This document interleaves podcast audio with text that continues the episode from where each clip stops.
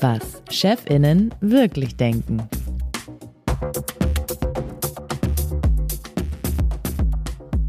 Herzlich willkommen zu unserem Podcast Was Chefinnen wirklich denken. Mein Name ist Leonie Seifert, ich bin die stellvertretende Chefredakteurin von Zeit Online und neben mir sitzt Moritz Müller-Wirth, der stellvertretende Chefredakteur der Zeit. Und wir sprechen hier mit Führungskräften über Themen, die sie so mit ihren Mitarbeitenden wahrscheinlich nicht besprechen. Unser heutiger Gast ist Markus Wolter. Bei Wikipedia steht über ihn, er ist ein deutscher Fernsehproduzent, Unternehmer und Medienmanager. Das ist aber nicht die ganze Wahrheit. Markus Wolter ist Geschäftsführer und Gesellschafter von Banijay, der größten unabhängigen Produktionsfirma in Deutschland einer Tochter des Weltmarktführers Banijay. Zur Wahrheit gehört aber auch, Volta, er kann das später gerne korrigieren, gilt oder ist Entdecker von Stefan Raab, Heike Makatsch, Joko und Klaas, um nur einige zu nennen, und diese Floskel stimmt in diesem Fall wirklich. Auf ihn gehen auch Formate zurück wie Wer wird Millionär, Schlag den Raab, Zirkus Halligalli, Kitchen Impossible oder Big Brother. Als Banijay-Chef hat er 1600 Mitarbeiter. Sein Unternehmen setzt jährlich, so hat er es kürzlich erzählt, über 300 Millionen Euro um.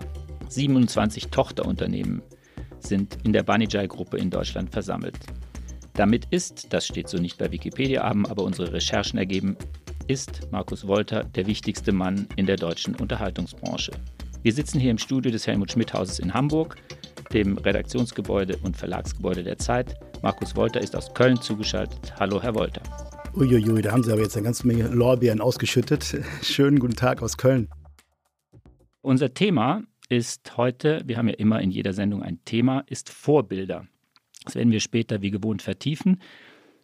Mich interessiert, darüber haben wir vorher nicht gesprochen, Herr Wolter, warum haben Sie sich gerade dieses Thema ausgesucht? Also mich interessiert Führung insgesamt. Ich finde das ein, ein, ganz, ganz spannendes Thema, mit dem ich mich ganz viel auseinandersetze und beschäftige.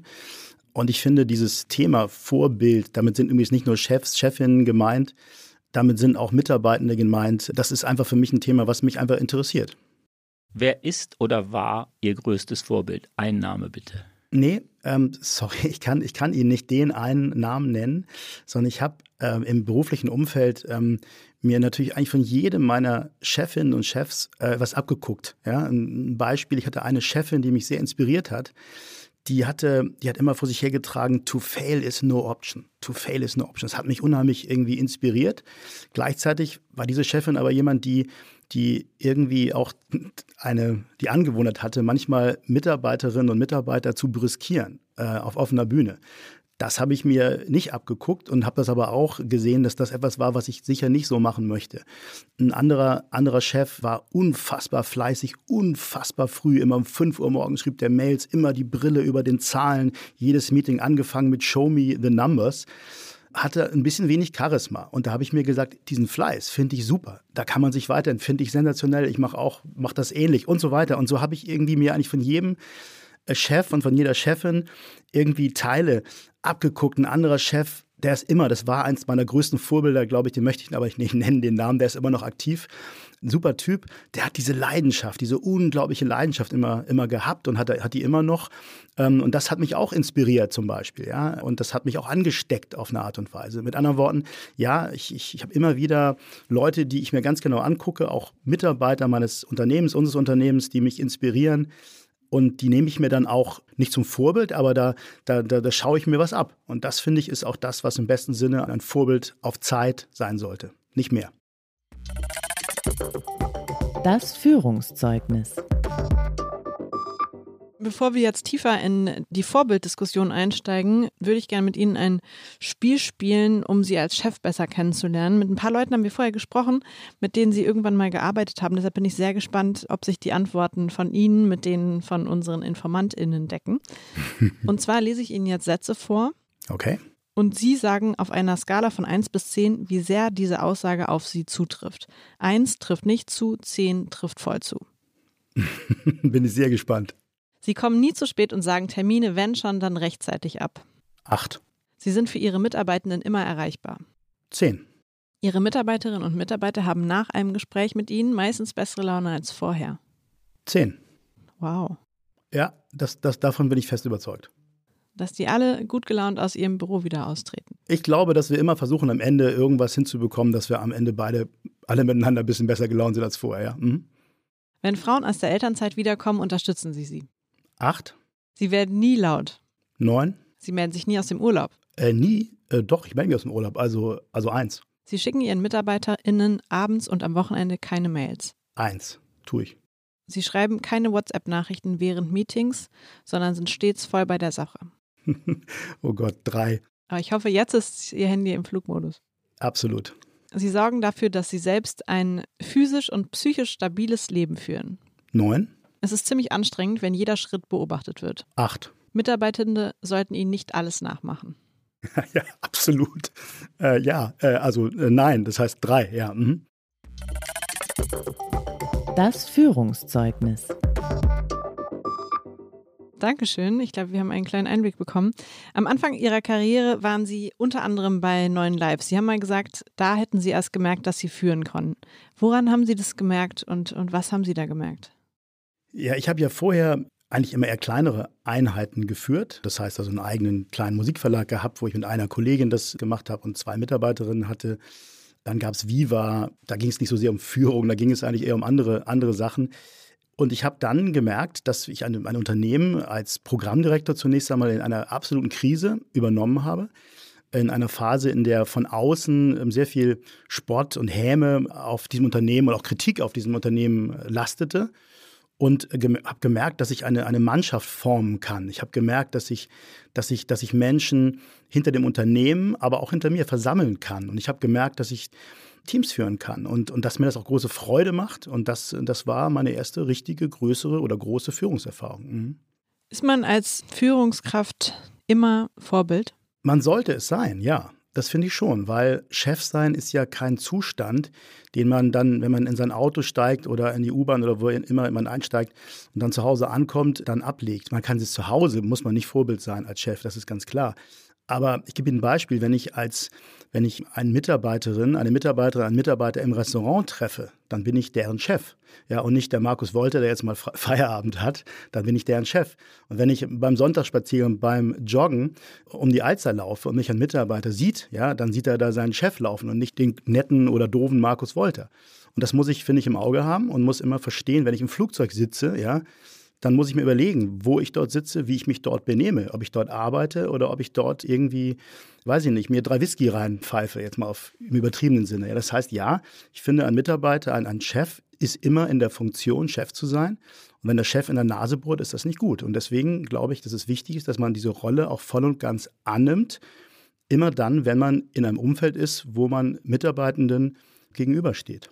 Klingt logisch, aber ziemlich anstrengend im Alltag, oder? Ja, Chef sein ist auch anstrengend. Ich habe nie gesagt, dass es nicht anstrengend ist. Es ist, ist sehr anstrengend und es darf es ja auch sein. Und, und, und deswegen ist es ja nicht so, dass man morgens aufwacht und Chef wird, sondern man kann sich ja das überlegen im Laufe der Jahre und kann überlegen, wie viel Energie, wie viel Leidenschaft man da reinlegen will. Aber ich finde schon, das, das, das finde ich schon auch, das erwarte ich auch von, von, von Führenden in unseren Unternehmen, dass diese Rolle, die man hat, dass man sich dieser Rolle auch bewusst ist, mit allen Vor- und auch mit allen Nachteilen. Ja? Und was für ein Vorbild sind Sie oder wären Sie gerne oder glauben Sie zu sein? Ich wache nicht morgens auf und möchte, möchte Vorbild sein. Ja? Also, also deswegen, was für ein Vorbild möchte ich sein? Ich möchte gerne Orientierung geben. Ich glaube, das ist wichtig, dass ich versuche, meine Führungsprinzipien auch ein Stück weit vorzuleben. Das heißt, Orientierung zu geben. Das heißt, dass ich Entscheidungen treffe, dass die Mitarbeiterinnen und Mitarbeiter von mir auch erwarten können, dass ich auch Entscheidungen treffe und sie nicht endlos vor mir herschiebe. Ich möchte Komplexität reduzieren. Das finde ich sehr wichtig, dass ein Chef irgendwie auch in der Lage ist, eben vorzuleben, dass, dass E-Mails nicht mit einem Verteiler von 18 Menschen sein muss, dass man sich nicht abends nochmal zusammenfassen muss, was man alles gemacht hat, sondern dass man eben Komplexität reduziert. Ich finde wichtig, dass man Verantwortung überträgt. Das heißt auch wirklich Verantwortung gibt, Mitarbeitenden Verantwortung gibt. Die dürfen Fehler machen, die dürfen Dinge aufbauen mit allem, was dazugehört. Und ich finde ganz wichtig, dass man Leidenschaft vorlebt. Also Leidenschaft vorlebt für das, was wir tun, für die Produkte, die wir haben. Und das, das hoffe ich, jeden Tag mit ins Büro zu bringen und, und auch vorzuleben. Was das mit Vorbild zu tun hat, weiß ich nicht, aber das ist meine Einstellung zu meinem Beruf und das ist etwas, was ich, was ich versuche, auch jeden Tag mitzubringen, wenn ich kann. Ich würde gern doch nochmal auf diesen anstrengenden Faktor zurückkommen. Also sehr logisch, Chef sein ist anstrengend. Das ist ja auch ein Teil quasi der äh, Berufsbezeichnung oder Berufsbeschreibung. Aber mich interessiert es jetzt, Sie haben es ja gesagt, das geht ja bei Ihnen dann weit ins Private rein. Also lassen wir mal den Flieger weg, nähern wir uns dem Restaurantbesuch und landen mal bei den Whiskys. Also Sie sind in einem Schwimmbad beispielsweise oder Sie sind auf einer Party, ja, wo Sie nicht wissen, wer da ist, aber es ist eine private Party. Und da ist dann irgendein Mitarbeiter. Ist das wirklich ein Anspruch, sich in diesen Situationen auch total chefartig zu kontrollieren? Oder muss man das nicht irgendwann dann auch mal laufen lassen? Also chefartig kontrollieren muss ja nichts Negatives sein. Ich, ich finde nur, dass ich nehme ein anderes Bild. Sie sind jetzt, äh, Sie sitzen auf einer auf einem Flug, in einem Flugzeug, fliegen über den Atlantik und der Kapitän kommt aus dem Cockpit raus und ist irgendwie merkwürdig, ja. Wie fänden Sie das als Passagier? Wie fänden Sie das als, als Stewardess, als, als Co-Pilot? Ich würde mir einen Kapitän wünschen, der dieses Attribut irgendwie erfüllt, aus meiner Sicht. Ja, das meine ich damit. Und ich finde schon, man weiß ja auch, das ist völlig normal, dass wenn man, wenn man Mitarbeiterinnen und Mitarbeiter privat trifft, dass natürlich man auch dann das Unternehmen auf eine Art und Weise vertritt. Das heißt ja nicht, dass ich mich wahnsinnig verstellen muss oder irgendwas weglassen muss, was ich sonst vielleicht unheimlich gerne tun würde, sondern das heißt eben nur, und das war ja auch, was Sie Ihre Frage meinen, ich finde schon, dass man sich dieser Rolle bewusst sein muss und dass dass Leadership eben bedeutet, dass es auch über die, ich sag mal, Bürozeiten mhm. ja, hinausgeht. Nicht mehr und nicht weniger meine ich damit, aber das, das ist mir auch schon, auch, auch schon wichtig. Ja.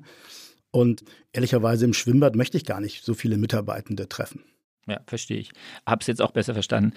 Wir haben ja vorhin gesagt, Leonie hat den Satz ja zitiert, dass Sie gelernt haben, was es bedeutet, führen zu können oder dass Sie gemerkt haben, dass Sie das gut können. Das ist ja schon jetzt ein paar Jahre her. Ich glaube so 20 etwa, oder?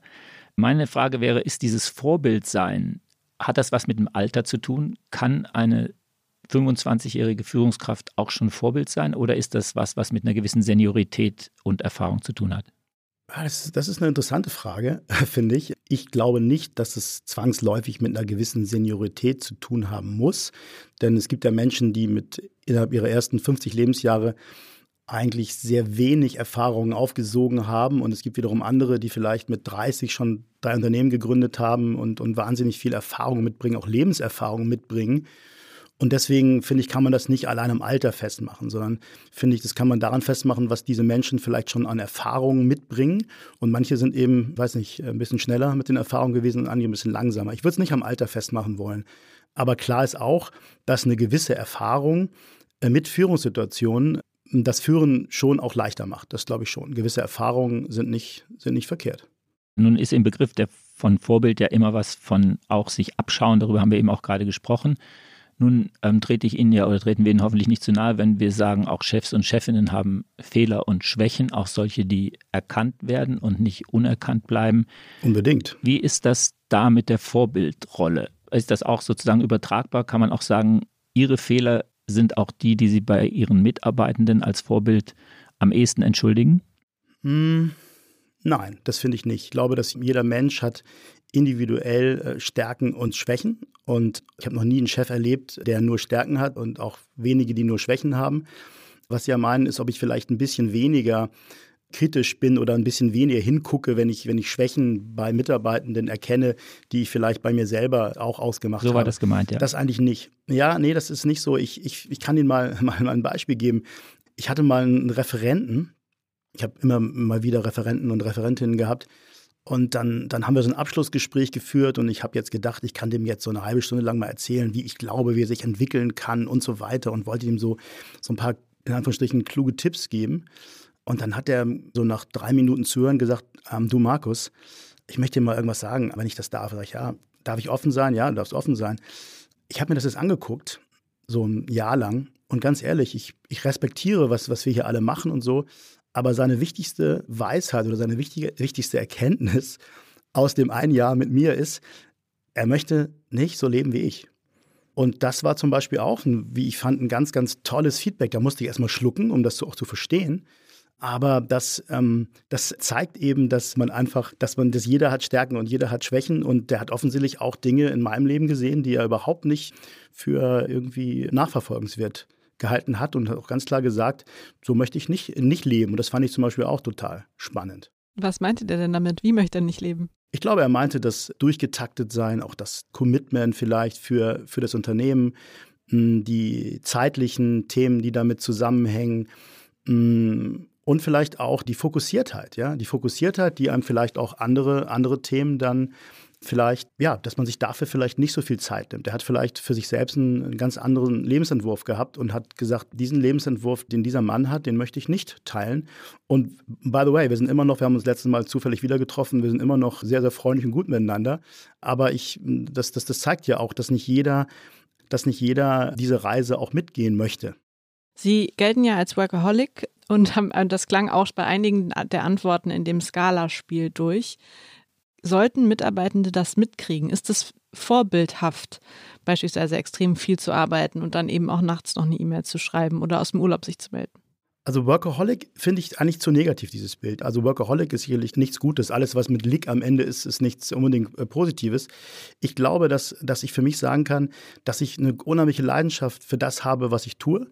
Und ich kann auch ganz ehrlich sagen, dass ich das, was ich tue, also vieles von dem, was ich tue, würde ich auch machen, wenn ich nicht gut dafür bezahlt würde, weil es mir einfach unheimlich Freude macht, ja, Fernsehshows zu entwickeln und auch Künstlerkarrieren äh, mitgestalten zu können. Und mir ist auch wahnsinnig viel Spaß macht, mit denen zusammenzuarbeiten, mit den Menschen, mit denen ich eben zusammenarbeite. Und deswegen ist das eben einfach meine Leidenschaft. Und deshalb muss ich mich auch nicht quälen, das zu tun, sondern ich tue es einfach wahnsinnig gerne. Und zu Ihrer Frage, ob ich das von anderen Menschen erwarte, nein. Das hängt, glaube ich, sehr mit der also es hängt für mich sehr mit der Position zusammen. Also wenn jemand antritt, um zu sagen, ich möchte führen, ich möchte, ich möchte meiner Firma, die ich führe, wir haben ja unterschiedliche Labels, ganz nach vorne, ich möchte sehr erfolgreich sein, dann gehört dazu auch eine große Disziplin und da gehört dann auch eine große Leistungsbereitschaft dazu. Ja, und dann, ja, dann erwarte ich nicht, dass jemand Workaholic ist. Mal, weiß Gott nicht. Ich erwarte, dass die Menschen, ich hoffe, dass die Menschen glücklich sind und große Freude haben an dem, was, was ich tue.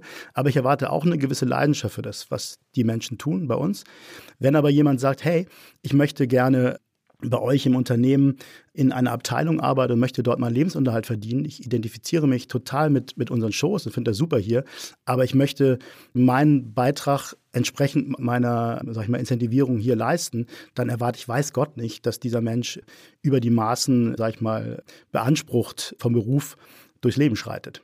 Das heißt aber, Sie sind zum Beispiel kein Vorbild in einer guten Work-Life-Balance, aber schon in einem unbedingten Willen und einer Leidenschaft erfolgreich zu sein? Jeder hat nur ein Leben. Jeder, ich, ich bin ein großer Freund davon, dass, dass jeder auch für, für sein Leben, ohne jetzt so ja, so was, was ist, was ist eine Work-Life-Balance? das ist irgendwie am Ende das, ähm, ich finde, ich finde, die Dinge, die man gerne tut, die soll man voller Leidenschaft tun. Wenn jemand wahnsinnig viel äh, und gut Sport macht und große Freude daran hat, dann habe ich einen großen Respekt davor, wenn da ganz viel Zeit damit verbringt. Und wenn jemand sagt, ich äh, sammle wahnsinnig gerne Briefmarken, dann ist das für mich auch total okay. Aber ich finde jetzt für das, für das, was wir in unserem Unternehmen tun, ja, und dafür finde ich Leidenschaft aufzubringen und Freude aufzubringen, und das hat auch gar nichts jetzt mit dem Entertainment-Business zu tun. Ich finde übrigens auch, wenn jemand beispielsweise, wenn jemand in der Gastronomie arbeitet, ja, und, und morgens zur Arbeit kommt und, und es einfach gerne tut, dann spürt das, glaube ich, der Gast. Und dann hat man einen viel schöneren Tag, als wenn man den ganzen Tag da sitzt und sagt, oh Gott, wann ist endlich der, die sechseinhalb Stunden Schicht zu Ende und, und am Sonntag arbeite ich sowieso nicht. Ich glaube schon, dass diese, diese Leidenschaft im Beruf mit dazugehört. Und was jetzt eine Work-Life-Balance angeht, ich kann mit so Modebegriffen eigentlich nicht so viel anfangen. Ich glaube, dass jeder sich schon seine Balance irgendwie für sich selber findet und jetzt nicht irgendwie von irgendwelchen Chefs in seinem Leben in der Balance auseinandergebracht wird. Weil jeder hat ja auch das Recht, und so ist der Arbeitsmarkt heutzutage ja zum Glück, jeder hat ja auch das Recht, woanders anzu, anzuheuern oder auch das Recht, was ganz anderes zu machen. Die meisten Menschen, die zu uns kommen, die kommen, äh, kommen ja gerne zu uns und wir, wir versuchen ja auch, um gute Mitarbeiter zu werben, um die Besten auch zu gewinnen, ja. Und deswegen glaube ich nicht, dass es da so sehr zum Work-Life-Balance geht. Moritz, was versuchst du vorzuleben als Chef? Na, ich habe mich gerade gefragt, wie das ist, ob man auch ohne durchgehend erreichbar zu sein, das war ja auch so eine Zehner, ein Zehner-Votum von Markus Wolter, ob man auch ohne durchgehend erreichbar zu sein ein guter Chef und als Chef auch Vorbild sein kann. Jetzt mal auch in der Unterhaltungsbranche oder auch im Journalismus. Ich frage mich das. Und ich glaube, diese, du hast ja mich gefragt, was ich für mich glaube, ich glaube, dass das Vorbild sein, was ich mir wünschen würde, ist eher diese Geschichte mit der guten Laune, die Markus Wolter gesagt hat, dass die Leute mit besserer Laune bei mir aus dem Büro rausgehen. Das strebe ich an. Ich würde da nie mit zehn antworten, aber hoffen, dass vor allem die, die da bei mir im Büro rausgehen, das mit acht beantworten würden. Und das wäre was, wo ich denken würde, das sollten Leute, die wiederum als Führungskräfte an mich berichten, auch zum Maßstab nehmen. Bei dir, Leonie? Mir ist es wichtig, vorzuleben oder so ein paar Dinge vorzuleben.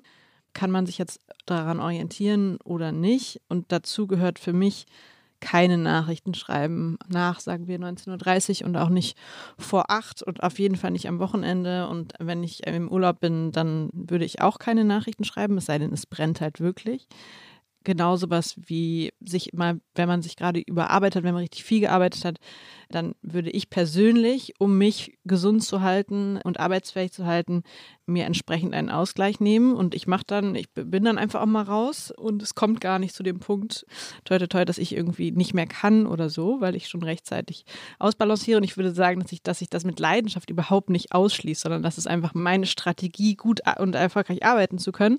Und das ist sowas, was ich glaube, vorzuleben. Und vielleicht gibt es da Mitarbeitende, die das dann selbst wiederum als Führungskräfte auch ihren Leuten vorleben und mir ist das zum Beispiel wichtig, ein Arbeitsumfeld, wo wir nicht uns nachts irgendwelche Dinge schreiben. Auch wenn ich als Chef daran arbeite, Chefin daran vielleicht nachts arbeite, ich muss nicht dann die Nachricht schreiben, weil ich niemanden unter Druck setzen möchte und von niemandem verlange. Das ist ja immer so ein Satz, ich glaube den gar nicht. Chefs sagen dann immer, nur weil ich nachts Nachrichten schreibe, heißt das nicht, dass ich verlange, dass die die lesen.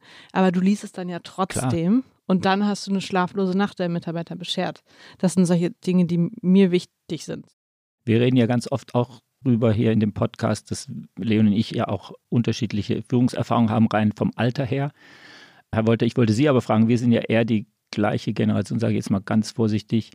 Kann es sein, dass Menschen wie Sie, aber auch ein bisschen wie ich, umdenken müssen angesichts einer jungen Generation, die wie Leonie gerade, glaube ich, ziemlich plastisch geschildert hat, eben diese Werte bei gleichbleibender Leidenschaft ein bisschen anders definiert? Ich glaube, in der Arbeitswelt wie auch in, übrigens in anderen Lebenswelten, das ist ja in, der, in fast allen Dingen so, auch in der Kunst übrigens und auch in unserem Business ist es so, an gewisse Zyklen. Also ich glaube nicht, dass das, was jetzt Sie als junge Arbeitswelt äh, sagen, dass das jetzt auch in zehn Jahren noch die die der dann jungen Menschen, es ist dann deren Arbeitswelt ist. Wir haben ja auch wahnsinnig viele Zyklen in dieser Art und Weise erlebt. Und das heißt, ich glaube nicht, also ich möchte auch noch mal einmal kurz ähm, relativieren, das ist mir wichtig. Also es ist nicht so, dass ich permanent irgendwie nachts nichts Besseres zu tun habe, als irgendwelche Nachrichten zu, abzusetzen, sondern Ihre Frage ging ja darauf hin, ob das theoretisch möglich ist. Und es ist möglich. Das passiert übrigens nur, auch natürlich bei mir nur, wenn wirklich etwas wichtig ist, das ist vollkommen klar. Aber ich führe keinen Kalender darüber, bei allen Mitarbeiterinnen und Mitarbeitern, wer wann im Urlaub ist. Und manchmal erlaube ich mir bei absolut höflichem Ton dort irgendwie mal etwas zu fragen. Und ehrlicherweise, wenn ich dann merke, dass sich jemand äh, meldet aus dem Urlaub, dann entschuldige ich mich auch dafür und sage, hey, sorry, ich wollte nicht stören, aber ich habe jetzt nur, wenn ich priorisieren muss, zu sagen, ich muss jetzt, es geht um eine wichtige Sache, vorausgesetzt, wie gesagt, auf einem bestimmten Level, wo auch ich diese Leidenschaft auch spüre der Mitarbeitenden, dann glaube ich, ist das okay, wenn man sich auch mal im Urlaub anruft oder auch mal, auch mal, sag ich mal, auch mal abends eine WhatsApp und eine Sprachnachricht. Das gehört zu unserer Unternehmenskultur dazu, gehört auch übrigens, finde ich, zu unserem Business mit dazu, eindeutig. Und das hat auch, finde ich, zu Ihrer Frage nichts mit dem Lebensalter zu tun, sondern mit dem, was ich als Kultur mir in einem Unternehmen wünsche. Und wie gesagt, es gibt ja ganz viele Unternehmen, die alle in Konkurrenz zueinander stehen. Und mein Gefühl ist, dass Mitarbeitende viele Mitarbeitende möchten gefördert werden, möchten gesehen werden, möchten auch selber Anteil am Erfolg haben.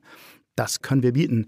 Mitarbeitende möchten kreative Dinge machen, möchten übrigens das ist auch ein Thema, können übrigens ihre Arbeitszeit gestalten, wie sie wollen. Und wenn jemand am Sonntag irgendwie eine super geile Idee hat, dann muss er nicht am Montagmorgen um acht da sitzen und die jemandem erzählen, sondern kann er auch am Dienstag, ja.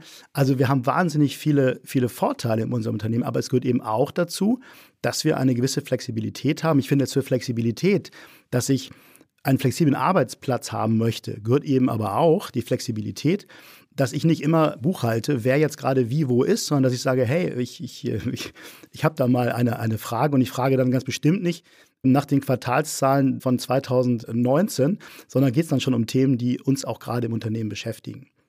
Sie haben ja von Ihrem Referenten gesprochen. Ja. Und das war ja ein Abschluss- und Abschiedsgespräch, obwohl Sie heute noch wieder in Kontakt sind. Kann man bei Ihnen Karriere machen diesem Satz, ich will nicht so leben wie du?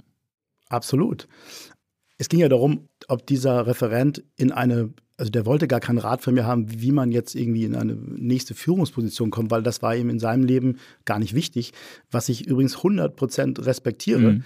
Und wenn man mal wieder ein gemeinsames Projekt finden würde, würde ich selbstverständlich auch aufgrund dieser Ehrlichkeit, die ich extrem geschätzt habe, die hat mich ja auch weitergebracht, ja, die hat mich extrem berührt und weitergebracht. Und deswegen natürlich würden wir, würden wir, würden wir wieder zueinander finden. Im Übrigen, ich bin überhaupt nicht, ich bin jemand, das, der offen seine Meinung sagt, ja, der aber auch jede Form von Meinungsäußerung, wenn sie nicht meinem sag ich mal, meiner Meinung entspricht, auch absolut toleriert, respektiert. Und teilweise, ich, ich liebe es, wenn Menschen auch komplett auch mal im Meeting richtig auch mal, auch mal steil gehen mit ihrer Meinung und ihrem Thema, wenn es darum geht, das Unternehmen besser zu machen, das Projekt besser zu machen, dann muss weiß Gott nicht jemand meine Meinung haben. Also das ist nicht, das ist nicht wichtig, weil die meisten auch Führenden bei uns, die meisten Führungskräfte können ja das, was sie tun, eigentlich fast alle viel besser, als ich es jemals könnte. Das ist ja ein ganz wichtiger Punkt. Ich suche mir ja, suche mir Führungskräfte aus, die in dem, was sie tun, wesentlich besser sind als ich. Und schon deswegen brauche ich ja auch dieses Engagement und diese Meinung und aber auch diese Leidenschaft. Und das ist bei uns ein Stück weit Unternehmenskultur. Vorbild sein ist ja sowas Intuitives und auch ein Führungsstil, den man hat, den baut man sich irgendwie so über die Jahre zusammen. Aber ich unterstelle mal, dass relativ häufig ein Korrektiv fehlt. Und gerade wenn man eine besonders hohe Position erreicht hat, mit wem spiegelt man außer mit dem Coach noch, was für eine Führungskraft bin ich eigentlich? Will ich eher ein bisschen andere Führungskraft sein? Wie mache ich das nochmal besser? Und ich frage mich, wie wird man eigentlich glaubhaft zu einem guten Vorbild? Wissen Sie es? Ich habe jetzt keine so richtig gute Antwort, außer dass ich mir immer für mich selber immer, immer wieder versuche, mich zu reflektieren. Ich bin, bin sehr, sehr kritisch mit dem, wie ich mich selber verhalte. Ich versuche aus jedem Gespräch, übrigens auch aus, aus unserem, ich hänge jetzt noch ein bisschen an dieser 10, wo ich sage, Leute gehen immer mit besserem Gefühl raus. Das ist natürlich, war wahrscheinlich ein bisschen ja, vielleicht ein bisschen, bisschen auch ein ähm, bisschen übertrieben. Wunschdenken. Weil es gibt natürlich, ja, gar nicht mal Wunschdenken. Es war jetzt ein bisschen, bisschen eingefärbt auf so Meetings, die wir in größerer Runde machen. Natürlich gibt es auch Personalgespräche, wo natürlich der andere nicht glücklicher als vorher hinausgeht. Ich möchte es vielleicht mal auf eine gute Acht äh, zurücksetzen wollen. Aber unabhängig davon, ich glaube, es geht darum, sich immer wieder selbst zu reflektieren, niemals zu glauben, dass man am Ende angekommen ist. Ich glaube, auch ich bin maximal bei 80 Prozent und muss sehen, dass ich immer besser werde. Ich gebe Ihnen mal ein Beispiel. Ich habe immer gedacht, dass ich einigermaßen akzeptabel Reden halten kann vor Mitarbeiterinnen und Mitarbeitern. Und letztens war ich zu Gast bei einer unserer Tochterfirmen und der Geschäftsführer dort, der hat eine Rede gehalten, die war so unfassbar gut, dass ich erstens gedacht habe, wow, was ist das für ein Typ, das ist ja sensationell. Ich habe gesehen, wie er die Mitarbeitenden mitgenommen hat und habe ich nachher gedacht, weißt du was, Markus, du warst da ein bisschen selbstgefällig, das geht tausendmal besser, als du das machst. Und dann habe ich mir überlegt, beim nächsten Mal versuchst du das ein bisschen besser zu machen. So, also um mal so ein Beispiel zu nehmen, ich glaube, es ist ein permanenter Prozess. Und ich glaube, in dem Moment, wo man das Gefühl hat, jetzt ist man da, jetzt kann man alles, jetzt, jetzt ist, ist man da, ich glaube, dann sollte man aufhören. Dann kann man sich mit was anderem beschäftigen. So, deswegen permanenter Prozess. Ja, ich glaube, die eine Seite ist, dass man als Führungskraft immer versuchen suchen sollte, weil man halt Vorbild ist, egal ob gut oder schlecht, dass man immer den Anspruch haben müsste, muss darin gut zu sein, aber von der anderen Perspektive her sollte man, glaube ich, vielleicht sollte man gar kein Vorbild haben. Alle Menschen machen so viel falsch. Es gibt so viele Menschen, an denen sich viele orientiert haben und die danach irgendwie mit Steuerhinterziehung, gefälschten Doktorarbeiten oder was auch immer aufgeflogen sind. Also die Gefahr, aufs falsche Pferd zu setzen, ist, glaube ich, relativ groß. Das ist ein guter Punkt. Auch im Verlegerbusiness, wie man immer wieder hört, da gibt es ja verschiedene Dinge. Das finde ich sowieso unheimlich interessant übrigens, ne? weil jetzt, sorry, ich bin jetzt ein bisschen abgekommen, aber das finde ich total spannend, dass das natürlich, woran liegt das? Weil natürlich, wenn es um Führung geht, ist es oft so, gerade im Business, in dem wir aber auch Sie sind, wo es ja auch viel um Kreativität geht und viel um Geschmack geht und viel um auch um, um Führen von künstlerisch angehauchten Menschen geht, die auch große Egos haben, was ich nicht negativ meine, aber sie wissen, was ich meine, ja, wo es ja auch um Geschmack geht und so. Und da ist es ja oft so, dass Menschen sehr früh dann durch gute Leistungen, einfach durch gute Texte in ihrem Fall oder durch gute Shows oder durch gute irgendwie dann in Führungspositionen kommen. Und das finde ich immer ganz spannend, weil manchmal fehlt diesen Menschen dann auch die Kompetenz, auch die Ausbildung in Führung. Im Sport ist ja genauso. Im Fußball, da sind dann die besten Fußballer, führen auf einmal Vereine. Und es ist ja nicht so, dass bei der Lufthansa, weiß ich nicht, der beste Flugkapitän CEO wird. Ja, das ist ja nicht so. Und deswegen glaube ich, ist dieses Führungsthema immer eins, was wo man auch immer weiter lernen kann. Auch zu Ihrer Frage von der vorne mal zurück. Ich habe es gerade noch mal drüber nachgedacht. Ich, ich glaube, dass man immer auch da an sich arbeiten muss und nie glauben darf, dass man da am Ende angekommen ist. Ich habe so ein Zitat gefunden, der ein bisschen die Luft rauslässt aus diesem Vorbildbegriff von einem Psychologieprofessor aus Frankfurt, den ich nicht kannte oder nicht kenne. Henning Hase heißt der. Viele Grüße, falls er uns zuhört. Bei Vorbildern, sagt er, geht es nicht mehr um Nachahmung, sondern ums Vergleichen. Was können Sie damit anfangen? Dieser Vorbildbegriff, den also ich auch noch in meiner Jugend mhm. hatte, ist ja, hat ja was mit Aufschauen, mit großer Ehrfurcht mit beiden Teilen des Begriffes Ehre und Furcht. Also lauter so Begriffe, die, mhm. glaube ich, ja, sind wir uns, glaube ich, in dieser Runde einig, jetzt nicht unbedingt die Richtschnüre, die ersten Richtschnüre im Umgang mit Menschen sein sollten. Wichtige Werte, aber eben nicht so eine Führungsprinzipien. Könnte das der Sache so ein bisschen den Druck nehmen, wenn man sagt, man braucht Vorbilder, um sich zu messen und nicht unbedingt, um zu ihnen aufzuschauen? Finde ich sehr gut, diesen, diesen Satz. Es geht um den Abgleich vielleicht so ein mhm. bisschen, mhm. um, um selektiv in bestimmten Bereichen abzugleichen und zu sagen, so, wie sehe ich das, wo stehe ich da, hätte ich das auch vermocht oder dient es vielleicht auch zu einem Negativvorbild, weil ich das ganz anders sehe. Ich glaube, darum geht es, um den viel mehr Vergleich, Neudeutsch, um die um Challenge daran, als um das Nachahmen oder sich eine Person als Vorbild zu nehmen. Das, auch was Sie auch eben gesagt haben, das, das kann ja auch manchmal ganz böse diese Denkmäler können ja auch mal ganz böse irgendwie plötzlich zerfallen. Deswegen äh, glaube ich auch, dass es viel mehr darum geht, äh, was Sie eben gesagt haben. Ja, finde ich, find ich einen guten, guten Satz, ein gutes Bild. Darf ich nochmal einen Schritt zurückgehen? Für wen sind Sie jetzt ein Vorbild? Also sind Sie ein Vorbild für Joko und Klaas, äh, in dem, wie sie Unterhaltung im deutschen Fernsehen weiterentwickelt haben? Sind Sie ein Vorbild für Mitarbeitende bei Ihnen, die ganz nach oben wollen? Nein, also ich glaube, ich bin für niemanden ein Vorbild. Ich, ich trete auch gar nicht mit dem Ziel an, ein Vorbild sein zu wollen, sondern gerade zu dem Zitat, was wir eben gehört haben, ich glaube, dass das ist es, worum es geht, dass vielleicht die Menschen, die mich im beruflichen Umfeld kennengelernt haben, vielleicht manche Dinge an mir, sich an manchen Dingen, wie ich vorgehe oder wie ich handle. Es geht ja auch nicht, was man sagt, sondern wie man handelt, vielleicht daran reiben.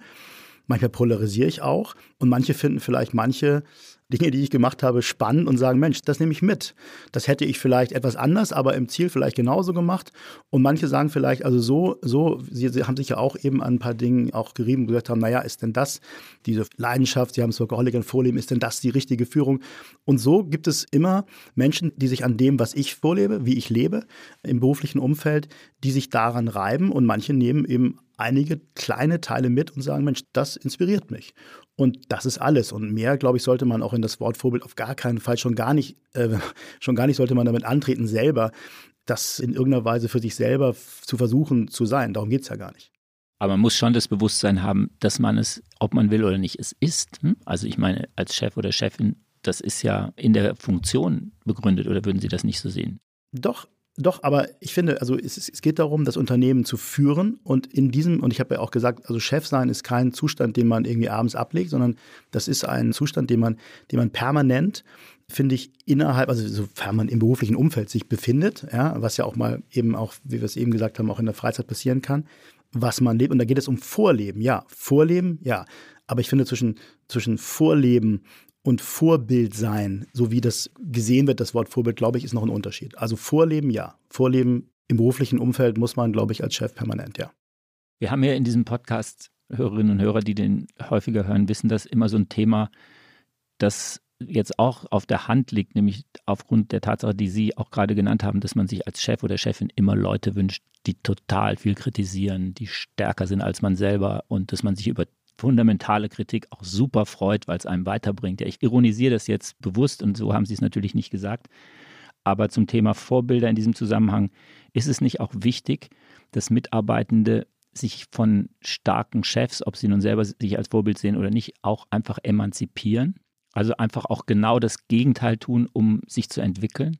Vorbilder killen, hast du eben gesagt. Vorbilder killen. Das ist total wichtig. Ich glaube, dass jeder, jede Führungskraft, ob jetzt in einer Abteilung oder als, als Chef des Unternehmens, immer starke Leute nicht nur an seiner Seite, sondern auch in seinem Team haben muss. Und ich möchte mal es vielleicht ein bisschen überspitzen, indem ich sage, woran finden Sie, dass man eine wirklich gute Führungskraft erkennt, einen guten Chef erkennt? Ich finde, ein ganz wichtiges Kriterium ist seine zweite Ebene. Ich gucke mir die zweite Ebene an und gucke mir, wer da so rumläuft, wer da so arbeitet und wie die sich auch dem Chef gegenüber verhalten, wie auch deren Karrieren sind, wie deren Weg ist. Ja? Und daran kann ich einen guten Chef erkennen. Und ich glaube, so kann man die Frage, finde ich, am besten beantworten. Ich finde es unglaublich wichtig, dass man Leute einstellt, die am Ende auch alle miteinander, also auf Top-Führungslevel meine ich jetzt, alle miteinander die Chance haben, das Potenzial haben, auch den jeweiligen Chef zu beerben. Ja? Und das muss ganz klar sein. Und es muss auch klar sein, dass die in ihren Bereichen zunächst, in ihren Bereichen besser sind als der Chef selbst. Ich habe nie an mich selber in Anspruch gesetzt, dass ich ein besserer TV-Produzent bin als die meisten unserer Produzentinnen und Produzenten. Die können ich habe auch das Licht hier nicht selber eingerichtet in diesem Podcast, sondern natürlich versuchen wir Leute einzustellen und Chancen zu geben. Und manchen muss man dann auch eigene Firmen geben, um sich selber, um sich selber sozusagen ihr eigenes Schiff zu steuern. Und wenn man das nicht ermöglicht, dann verliert man diese Menschen. Bevor wir dann noch mit einem Spiel diesen Podcast beenden, habe ich jetzt aber noch eine Frage aus Mitarbeitendenperspektive. Sagen wir mal, ich würde Sie als Mitarbeiter oder eine Ihrer Mitarbeiterinnen würde Sie wirklich als Vorbild sehen. Erzählt zu Hause, ich habe einen Chef, der ist in so vielen Dingen vorbildlich. Wenn das artikuliert würde Ihnen gegenüber, ist das, würden Sie sagen, was für eine Schleimerei oder würde Sie das freuen? Ich glaube, dass man ja ein Gefühl dafür hat, Schleimerei von Anerkennung und von einer echten emotionalen Meinungsäußerung zu unterscheiden. Mhm. Und ich glaube, ich würde das je nachdem, wie ich das einschätze, würde ich es bewerten. Und wenn es eine echte emotionale Meinungsäußerung ist, dann freut die einen natürlich auch. Klar, aber ich glaube, das muss man immer unterscheiden, wie die jeweilige Situation gerade ist. Die ehrlichsten Meinungen bekommt man übrigens immer, wenn man geht im Unternehmen. Nicht, wenn man kommt und nicht, wenn man gerade in der, in der größten Schaffenskraftphase ist oder im Turnaround ist, sondern man bekommt es dann, wenn man ein Unternehmen verlässt, glaube ich. Dann kriegt man sehr viele ehrliche Meinungen und auch viele. Gute wie schlechte. Gute wie schlechte, unbedingt. Ja, absolut, absolut, natürlich.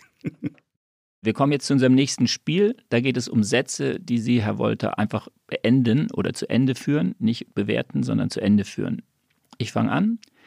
Wenn ich jemandem keinen Termin geben will, sage ich ihm oder ihr, dass ich im Moment keinen Termin frei habe. Meine beste Ausrede für eine Verspätung war die Wahrheit. Zum Beispiel? Flug verpasst, anderer Termin dazwischen gekommen. Also es gibt keine Ausreden bei Ihnen. Nein, das finde ich unproblematisch, kann ja mal passieren.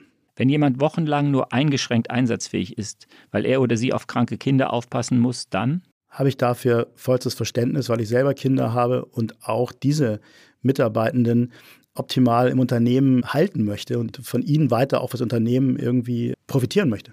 Wenn mir Mitarbeiter Details aus ihrem Privatleben erzählen, dann hängt das äh, sehr damit zusammen, wie auch mein persönliches Verhältnis zu der Mitarbeitenden oder zur Mitarbeitenden ist. Alles will ich nicht wissen. Wenn mich jemand auf dem Flur in ein Gespräch verwickeln will, bin ich erstmal zugeneigt, zugetan und interessiert. Wenn jemand mit einer übertriebenen Gehaltsforderung kommt, sage ich als erstes, dass ich die Gehaltsforderung übertrieben finde. Wenn jemand weniger Geld fordert, als er haben kann oder sie, dann versuche ich dem Mitarbeiter oder der Mitarbeiterin äh, zu erklären, dass unsere Wertschätzung, die sich vielleicht auch im Gehalt ausdrückt, durchaus noch ein Tick höher ist. Und dass er durchaus auch danach fragen kann. Wenn jemand in Verhandlungen die Möglichkeit zu kündigen als Druckmittel einsetzt? Dann soll er bitte kündigen. Wenn jemand in einem Gespräch anfängt zu weinen? Berührt mich das? Punkt. Ein Meeting steht an und ich bin komplett unvorbereitet. Dann? Passiert ehrlicherweise selten, aber dann bin ich Kraft meiner äh, Erfahrung, Willens und in der Lage, gut zu improvisieren. Wenn jemand zum dritten Mal mit dem gleichen Problem auf mich zukommt, dann? Ist das definitiv zu oft. Letzter Satz. Wenn mein Gegenüber in einer Verhandlung laut wird, dann ist es kein Zeichen davon, dass er gute Argumente hat. Ich wüsste gerne noch, was ich dann jetzt als Mitarbeiterin tue. Ich fange neu in der Firma an, starte gerade in den Job und will mich an irgendjemandem orientieren. An wem sollte ich mich orientieren? Das ist eine gute Frage. Also im besten Fall ist eine Abteilung so aufgestellt, dass die direkte Führungskraft, das heißt der oder diejenige, der die Mitarbeiterin ja im Zweifel auch geholt hat, diejenige ist, an der man sich zunächst einmal orientiert. Ich glaube, das ist das Erste. Und das Zweite ist, dass wir natürlich immer hoffen, eine Kultur im Unternehmen zu haben, dass man sehr schnell auch eine Form von ja, äh, Patinnen und Paten findet, die sich dieser Mitarbeiterin und diesen Mitarbeiter annehmen und mit ihm sozusagen auch ein Sparring ermöglichen. Das ist das, wie ich es mir wünsche. Dass das nicht immer im Detail so ist, weiß ich auch, weil dafür ist das Unternehmen zu groß, aber das wäre eigentlich der perfekte Weg. Und ich wünsche mir natürlich immer, dass auch innerhalb der Abteilung eine Offenheit ist, neuen Mitarbeiterinnen, Kolleginnen und Kollegen gegenüber und dass man auch sieht, wenn jemand ein bisschen struggelt und den mit auf die Reise nimmt. Und wie erkenne ich, ob ich da jetzt gerade ein gutes oder ein schlechtes Vorbild vor mir habe? Aus der Sicht des Mitarbeitenden? Mhm. Das kann man nur mit dem Bauchgefühl, glaube ich, erkennen, wie so vieles im Leben. Ich glaube, da gibt es kein Lehrbuch, sondern das, da kann nur das Bauchgefühl entscheiden. Und leider, ähm, wie im Leben ja auch, ist es eben manchmal eben so, dass, dass ja Menschen Talente dafür haben, sag ich mal, die richtigen Vorbilder für sich selber, also für eine gewisse Zeit zu, zu entdecken und dann auch entsprechend gefördert zu werden. Und manchmal geschieht es eben auch so, dass das Bauchgefühl sich falsch entschieden hat und man dann vielleicht den falschen Vorbildern nacheifert oder nachstrebt. Und das ist dann eine Frage, die man, glaube ich, nur mit Bauchgefühl lösen kann. Werbung. Diese Woche in der Zeit? Die Bücher des Frühlings. 16 Seiten blühende Fantasie. Von gefährlichen Liebschaften, einer Flucht auf dem Mississippi und magische Erzählkunst. Das Literaturspezial zur Buchmesse in Leipzig. Die Zeit, Deutschlands größte Wochenzeitung. Jetzt am Kiosk oder direkt bestellen unter zeit.de/slash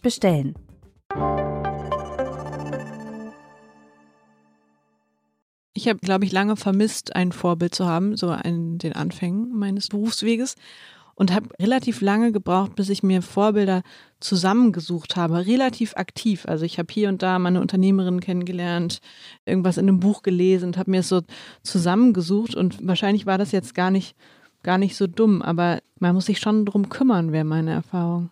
Ja, ich finde das einen interessanten Aspekt, sozusagen selektives Vorbild sein. Also ich habe jetzt gerade, als Sie am Anfang, Herr Wolter, gesagt haben, dass Sie sich von vielen Ihrer Chefs und Chefinnen Sachen rausgepickt haben, dass es bei mir, glaube ich, auch so war.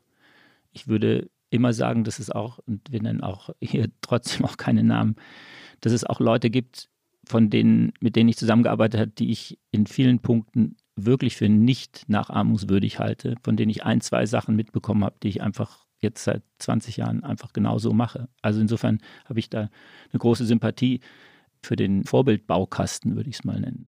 Da habe ich ein schönes Beispiel, weil Sie gerade sagen, negatives Vorbild. Ich habe in meiner Anfangszeit, als ich noch studiert habe und mich dem ehrlichen Beruf des Musikers gewidmet habe, habe ich nebenbei als Nachtwächter gearbeitet.